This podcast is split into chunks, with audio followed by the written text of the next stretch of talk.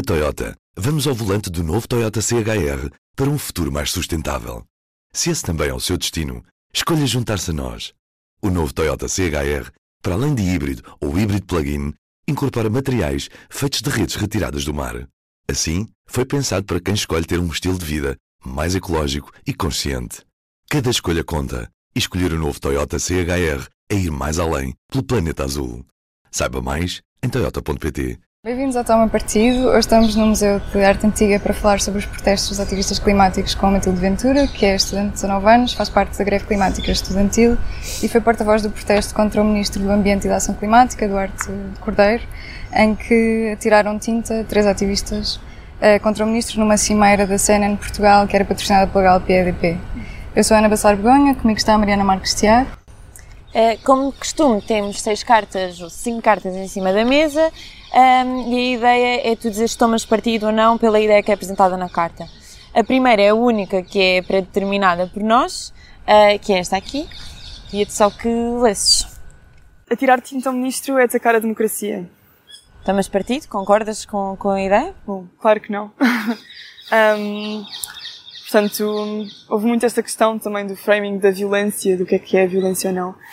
Um, e acho que, mas muito especificamente sobre a democracia, acho que é muito importante nós olharmos para isto uma, uma visão muito macro, não é? Em termos de, bom, nós fizemos a ação para reivindicar fim ao fóssil até 2030 e 100% de eletricidade renovável e acessível para todas as pessoas até 2025 nós, neste momento, estamos em plena crise climática e nós não sequer temos o poder de escolher como é que queremos que a nossa energia seja produzida.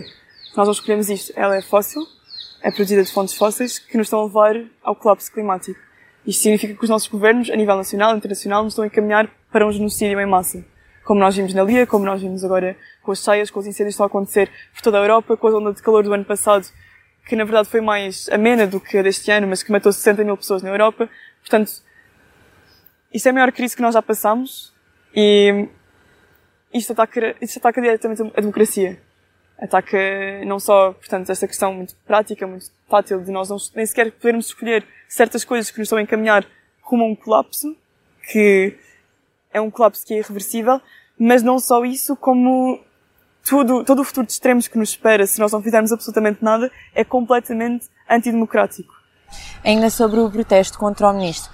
Em Portugal, os ativistas climáticos têm optado até agora por sempre por protestos mais menos violentos, mais pacíficos. Um, aquilo que vimos no, neste, nesta cimeira da CNN acabou por ser uma, um protesto um bocadinho mais um, radical, mais mais violento. Um, porque é que desta vez optaram por por esse método e hum, não, não é possível outras opções, por exemplo, o, o diálogo com, com o ministro Eduardo Cordeiro? Sim, nós já falámos com o, ministro Duarte Cordeiro, já falámos com o ministro António Costa e Silva, de Economia, falámos com os antigos ministros do Ambiente também, um, na altura, portanto em 2019, e este diálogo não está a levar absolutamente lado nenhum. E se calhar ter um enquadramento de ciência climática torna as coisas um pouco mais tangíveis, que é, pronto, o que a ciência nos diz é que nós temos de ficar abaixo do limite de temperatura de 1.5 graus, pré a níveis industriais, e neste momento nós estamos com 1.2. 1.5 vai ser o melhor dos casos atingido em 2030. Isto é um limite planetário, é um limite de temperatura, porque acima de 1.5 graus de temperatura as alterações climáticas tornam-se irreversíveis. Portanto, todos os fenómenos extremos que estamos a ver não só se tornam muito mais constantes, como muito mais escalados ou exacerbados. Um, isto é mesmo um abismo intransponível. É acima de 1.5, portanto, para lá de 2030, não há nada que nós possamos fazer. E, portanto, isto põe muito em perspectiva até o ataque que nós fizemos ao ministro com, com a tinta, não é? Nós temos seis anos, sete anos, ou seis anos para mudar absolutamente tudo. E não está a acontecer absolutamente nada. Nós fizemos marchas com dezenas de milhares de pessoas em 2019. Nós já falámos com ministros. Nós já ocupámos as escolas, fizemos greves de fome. Nós já fechámos faculdades à chave, fomos detidas. E nada disto funcionou até agora. E nós temos muito pouco tempo para podermos prevenir todo este futuro extremado que vai acontecer se nós não fizermos absolutamente nada. E, portanto, este é também o salto deste ano que nós fizemos, portanto, em termos narrativos também e em termos estratégicos da greve, que é nós passamos das ruas para os espaços que são nossos, as escolas, as faculdades, que é suposto projetarem-nos num futuro que não vai existir. E se isso não foi suficiente, nós temos de ir diretamente ter com o nosso governo. E foi por isso que fizemos esta ação do ministro, o ministro Eduardo Cordeiro, que está sentado à mesa com duas empresas fósseis, para discutir uma transição energética. Um, e para além disso, também, antes, uh, semanas antes, nós fizemos um bloqueio ao Conselho de Ministros, em que impedimos a reunião de acontecer, porque nós estamos em plena crise climática e isso devia ser o centro da discussão. E isso não está a acontecer. Mas não achas que pode ser mais eficaz esse tipo de ação em que tu bloqueias mesmo a ação política, como aconteceu no Conselho de Ministros, do que teres como alvo uma pessoa individual como um ministro? Sim, eu acho que sim. Eu acho que é precisamente esta questão de parar a normalidade. Em termos de nós temos de estar em estado de emergência e não estamos. Estamos todos a portar-nos como se não estivéssemos da maior crise, ou nós, não indivíduos, nós enquanto governo, ou seja, nós sistemicamente falando, pronto. Um, portamos-nos como se não houvesse uma crise. E realmente eu acho que esta interrupção de processos governamentais e institucionais é muito mais eficaz. Eu não tenho nada pessoalmente, ou seja, em termos pessoais, contra o ministro Eduardo Cordeiro. Mas aquilo que ele estava a fazer, ou seja, esta ação é uma ação de denúncia. O nosso governo, de, ou seja, o nosso ministro da Ação Climática, que nos devia estar a garantir um futuro num planeta habitável, está sentado à mesa com duas empresas absolutamente criminosas, que não só estão a agravar a crise climática, como estão a lucrar brutalmente com o aumento de custo de vida. E pessoas estão a ser, ou seja, há famílias que têm de escolher entre aquecer a casa e comer. Isto é um crime. Quando estas empresas têm, têm milhões e milhões de lucro. O ministro não apresentou queixa, mas segundo alguns advogados, constitucionalistas, vocês podiam ser condenadas de crimes, como por exemplo contra ou de ofensa à integridade física, pessoal. Isto não é uma coisa que vos assusta, que vos impede de fazer estes protestos? E queria perguntar também se vocês têm algum método para contornar as consequências que podem ter. Qualquer processo que eu tenha em tribunal, qualquer coisa que eu possa ter legalmente pejorativa ou no meu cadastro, etc., não interessa num futuro de extremos, em que eu estou a ser desalojada da minha casa porque há cheias brutais, porque há incêndios, porque vejo pessoas à minha volta a serem magoadas ou a morrerem. Isto não me interessa absolutamente nada, os processos que eu tenho em tribunal, ou deixo de ter.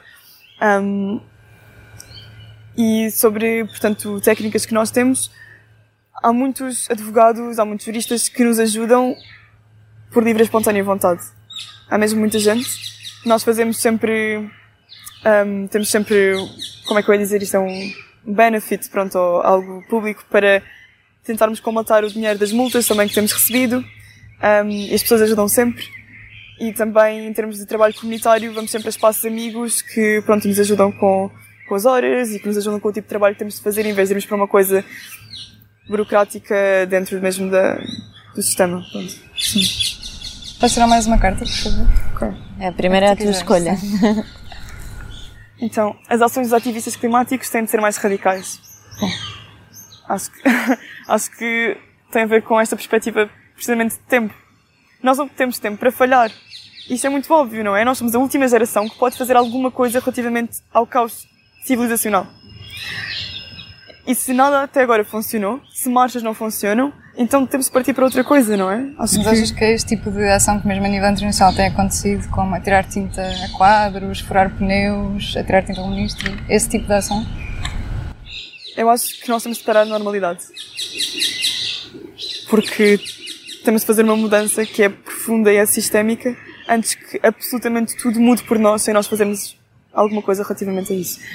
Sobre ações muito concretas, ou seja, táticas concretas, não sei quais é que devem ser mais escaladas ou não. Ou seja, tirar tinta é extremamente polémico, põe o clima em cima da mesa, mas é muito polarizador. Uh, ações contra ministros, contra governos. Ou seja, eu acho que, no todo, eu gostaria que não houvesse um escalamento, não é? Eu gostaria que fosse possível nós com diálogo resolvermos tudo.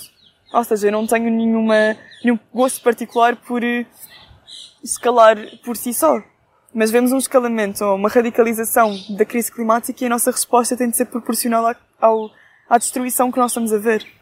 Precisamente isso. Ativistas do clima que sempre pararam o trânsito, na segunda circular, na rua de São Bento também. Achas que faz sentido fazer este tipo de protesto que tem como alvo as pessoas, os seus comportamentos mais individuais, como andar de carro, do que protestos que tenham como alvo as grandes empresas que são responsáveis pelas emissões? Uhum. Então, o protesto eu sei que não foi direcionado à questão da mobilidade pessoal, ou seja, não foi direcionado a pessoas andarem de carro. É, é uma narrativa muito mais alargada de todos os dias pessoas estão a morrer e nós estamos a passar por cima disso. Nós, nós estamos a continuar com a normalidade como se não vivêssemos da maior crise de sempre. e isto tem de parar. É um travão de emergência, em tudo. Nós já fomos a cines, nós já fomos falar com os governos, e neste momento nós temos de parar a sociedade inteira. Nós precisamos de falar, nós estamos rumo ao colapso, e isto não pode continuar a acontecer. Uhum. Mas alguns ativistas acabaram por ser uh, agredidos pelos, pelos condutores e foram retirados à força também, não é? Um, mas ao mesmo tempo houve menos críticas à ação dos condutores do que à ação uh, dos ativistas. Achas que, há, que houve aqui uma desproporção na, na reação? Por parte da opinião pública e também do, dos condutores no, que, que, retiraram os ativistas? Hum. Bom, hum, entendo que qualquer coisa que possa parecer mais escalada é sempre muito polarizadora. Certo. Um, acho que isso faz parte. Acho que a crise climática tem de ser o tópico que está em cima de todas as mesas de discussão. É ridículo não estar. Nós vemos isto à nossa frente, não é? A maior crise que nós já vivemos e ela tem de estar no centro de todas as discussões. E portanto essa questão é muito uma questão de sacrifício também, não é? Acho que as pessoas também empatizam muito com isso. De verem pessoas que estão a parar com os seus próprios corpos a segunda circular e que estão a receber, ou seja, estão a, estão a levar com violência de uma forma muito, muito vulnerável até, não é? Em que ninguém vai responder de volta a essa violência, não é? E hum, acho que isso, bom, entendo e acho que é suposto isso também criar empatia, não é? As pessoas não veem isso e ficam completamente indiferentes. Um, percebo que uma ação ao ministro possa parecer um pouco mais distante para as pessoas, mas é precisamente isso, é polarizador, é preciso, nós estamos a falar sobre a crise climática, sempre. Um um grupo de seis jovens portugueses colocou um processo no Tribunal Europeu dos Direitos Humanos contra 32 Estados. Uh, Portugal estava incluído. Um, e este processo teve por base o facto de, de os Estados não agirem contra as alterações climáticas. Uh, na audiência em que foram ouvidos, a, a, a advogada que os representou afirmou que nada disto é política, mas ciência. Qual é que é a tua perspectiva? Concordas que isto não é política? É política. Completamente. Ou seja, não se trata apenas de, de ciência e do, e do clima, vai além disso. Sim, bom, é um problema. Hum. A crise climática é originada por um problema que é sistémico. É nós termos um sistema que tem uma lógica de lucro infinito, de expansão infinita do lucro, num planeta que tem recursos finitos. Isto é muito óbvio. E então, vivemos num sistema que põe o lucro sempre à frente das pessoas. E é isso que estamos a ver neste momento. Nós vemos uma crise climática está completamente escalada. Há coisas completamente, completamente loucas a acontecer em muitas zonas do mundo, especialmente no sul global, que está a ser muito mais afetado do que o norte global. Apesar de nós já sentirmos também com, com muita força as alterações climáticas. Um, mas é, é, é um problema que é originado sistemicamente só tem uma resolução sistémica. E eu acho que isso se liga também à questão do protesto ou, ou da forma de como os 100 jovens pronto, estão a, a fazer a luta também contra a crise climática, que é, eu não acredito que seja possível termos uma resposta face a esta crise dentro do próprio sistema que a originou. Portanto, é preciso uma mudança que é profundamente sistémica para combatermos as alterações climáticas, para combatermos esta crise. Estamos a falar disso há bocado também, não é? A questão de, da transição energética justa. Ou seja, já esse plano, ele poderia ser implementado, mas ele não vai ser implementado pelo nosso governo, muito provavelmente, porque vai ou, ou pelas empresas, porque vai diretamente contra esta, esta, esta lógica de, de, lucro infinito. E, portanto, é, é, preciso voltar ainda mais atrás e fazer uma mudança muito mais profunda. Uhum. Okay. Mas achas que este tipo de ação judicial pode ser eficaz nessa mudança mais profunda? Eu Tens acho, esperança nisso? Sim, eu acho que eu acredito na multiplicidade de táticas. Eu acho que nós temos de estar a agir em todo o lado, a todo momento. E isto é uma forma que espero que funcione. Eu espero mesmo mas também há umas semanas teve uma especialista de direito na SIC a falar, também, a dizer que achava muito pouco provável que acontecesse alguma coisa, mesmo que chegasse a condenação, que os Estados se autorresponsabilizassem ou, bom, eu não sei qual, qual é que é também o, aquilo que nós esperamos que saia disto, não é? Mas acho que, acho que é muito eficaz para colocar a crise climática em estado de emergência, ou Estados em estado de emergência, sim. Se calhar podes tirar mais uma carta? A existência de jatos privados para cães. Eu acho que isto parte também da questão ser sistémica, não é? Em termos de. Há uma classe, ou há um grupo, uma elite muito, muito rica, que se pode dar ao luxo de fazer estas coisas enquanto bom, há muitas pessoas que estão neste momento a passar ou a sofrer muito mais pela, com a crise climática e com a crise aumento de custo de vida. E sequer a existência disto é um crime, não é? Ou seja, um, sabemos que uma viagem de jato, uma viagem de jato só, para pessoas, para cães também, produz o mesmo que uma família média em Portugal durante um ano, em termos de emissões. Um, família média, de classe média, pronto. E, portanto, em plena crise climática, isto é uma coisa que é impossível de acontecer. Ou seja, nós temos de cortar emissões. E a única coisa que corta emissões é cortar emissões. Há muito esta lógica de, um, bom, de, vamos, de, uh, como é que se chama? Agora não estou a lembrar do nome, mas as empresas fazem muito isso em termos de, ah, compensação de emissões, nós gastamos tal ou emitimos tal, mas nós plantamos árvores neste sítio no sul global que vocês nunca ouviram falar para compensar, isto não existe, não existe compensação de emissões. Aquilo que a única coisa que previne o agravar da crise climática é cortar emissões e, portanto, estas coisas que são muito supérfluas não podem existir em estado de crise. Sim. Uh, hoje vai ser apresentada a proposta do Governo para o Orçamento de Estado para 2024.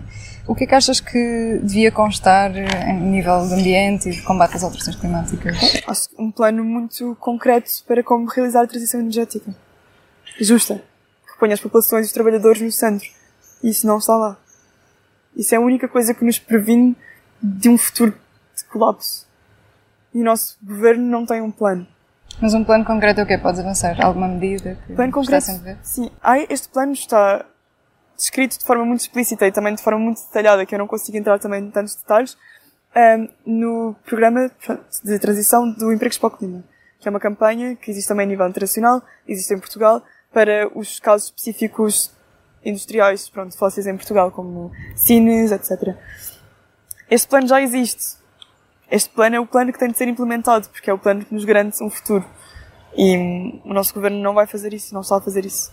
Sim. Qual é que achas que é o maior entrave para, para a aplicação desse plano? No fundo, se o plano existe, se o governo sabe que o plano existe, o que é que falta para o pôr em prática? É político, é sistémico e também tem a ver com o lucro.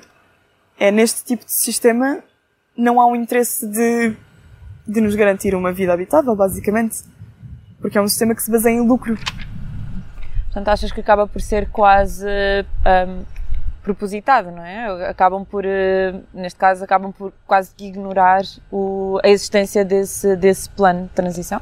Sim, ou seja, eu cada vez mais percebo que nós falarmos de inação dos nossos governos é cada vez mais uma falácia em termos de, os governos não são inativos perante a crise climática, a crise climática não estão indiferentes. É uma ação premeditada que está a acontecer. É, e parece que é coordenada até. Nós sabemos que nós temos de cortar emissões e o nosso governo tem planos para fazer novos gasodutos, novos aeroportos e montes de projetos que aumentam emissões. Eu não entendo como é que isto pode ser inação também. E cada vez mais penso que é mesmo ação premeditada. Devido a esta elite que consegue ter um lucro muito acessível, muito rápido, sem ter de pensar a longo prazo. Uh, duas das vossas grandes prioridades são o fim dos combustíveis fósseis até 2030 e a eletricidade 100% renovável e acessível até 2025. Sendo que a recomendação do IPCC é um corte global de 50% até 2030 e a neutralidade carbónica em 2050, portanto há aqui uma disparidade no, nos objetivos, não é? Um, isto não são metas demasiado ambiciosas? O futuro de todas nós não é demasiado ambicioso. Isso é um direito que nós temos. Mas achas que é possível atingir estas metas que vocês têm, têm definidas? Tecnicamente é possível. Os entraves são políticos e burocráticos. E não é, acho que a questão não tem de ser se é possível, tem de ser quando é que é possível e tem de ser o mais rápido possível. Porque, bom, se isto nos garante um futuro, nós não podemos estar com uma conversa de será que vamos conseguir fazer, nós temos de conseguir fazer isto. Ou seja, isto é uma questão de o futuro que eu almejei para mim. E vocês e toda a gente. Ele não vai chegar se nós não fizermos nada ativamente para ele neste momento. E isto é uma coisa que é, que é profundamente revoltante. E é muito egoísta daquelas pessoas que estão neste momento a tomar estas decisões também. É tudo aquilo que eu almejei, tudo aquilo que eu desejei alguma vez ser, isso não vai ser possível. Porque o futuro vai ser completamente extremado. Isso é muito, é muito, muito egoísta. E eu não consigo simplesmente viver com isso. E, portanto, um, o fim ao fóssil até 2030 e, portanto, eletricidade 100% renovável e acessível até 2025 a questão da eletricidade ser renovável é um passo intermédio para a descarbonização total da economia. Um, isto quer dizer que este tem de ser o último inverno em que utilizamos gás fóssil em Portugal. O gás fóssil é utilizado para 90% da produção de eletricidade em Portugal e o gás fóssil é, apesar de ser vendido na União Europeia como um gás que é verde de transição, uh, não é verdade. É tão fóssil como petróleo ou como carvão, é altamente poluente. Um, e nós não podemos continuar a produzir eletricidade com, com gás fóssil. E, portanto, este tem de ser o último inverno de gás, 2023-2024. Para o próximo ano, portanto, o ano a seguir, 2025, temos de ter eletricidade 100% de fontes renováveis, que é muito mais barato por si só também. Ou seja, nós temos vento, nós temos sol, nós temos mar. Essas coisas não têm de ser comercializadas também, não têm de ser capitalizadas por empresas multimilionárias já. Não têm de ser. Podem ser produzidas também de forma local, que é muito mais barato, é muito mais sustentável, muito mais acessível para as pessoas, muito mais democrático também. E, sim, portanto, são passos necessários para termos neutralidade em 2030. Uhum. Ok. Podes tirar mais uma carta, por favor? Os partidos de esquerda não apoiam o ativismo climático. Isto é muito polémico. Sim, isso também, enfim, é porque quando, quando houve este protesto contra o ministro, os partidos de esquerda ou não se pronunciaram sobre o assunto ou alguns até condenaram a ação.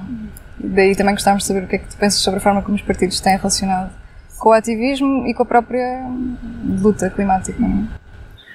Então, eu não vejo nenhum partido a ter hum, uma abordagem necessária ou uma abordagem realista face à crise climática. A nossa abordagem a nível pessoal devia ser o pânico. É? É? É, o natural. Nós tratamos é com a ansiedade como se fosse uma patologia, mas é uma reação normal em que estamos a viver. E eu não vejo nenhum partido com um compromisso realista face a esta, esta crise. Portanto, esquerda, à esquerda ou à direita, um, eu não vejo nenhum compromisso e eu acho que isso faz parte precisamente desta questão sistémica, em que os partidos têm um programa político de 4 em 4 anos, que têm de cumprir, e isto é uma visão que é muito mais global, é muito mais profunda. Ou seja, esta mudança que nós temos de fazer.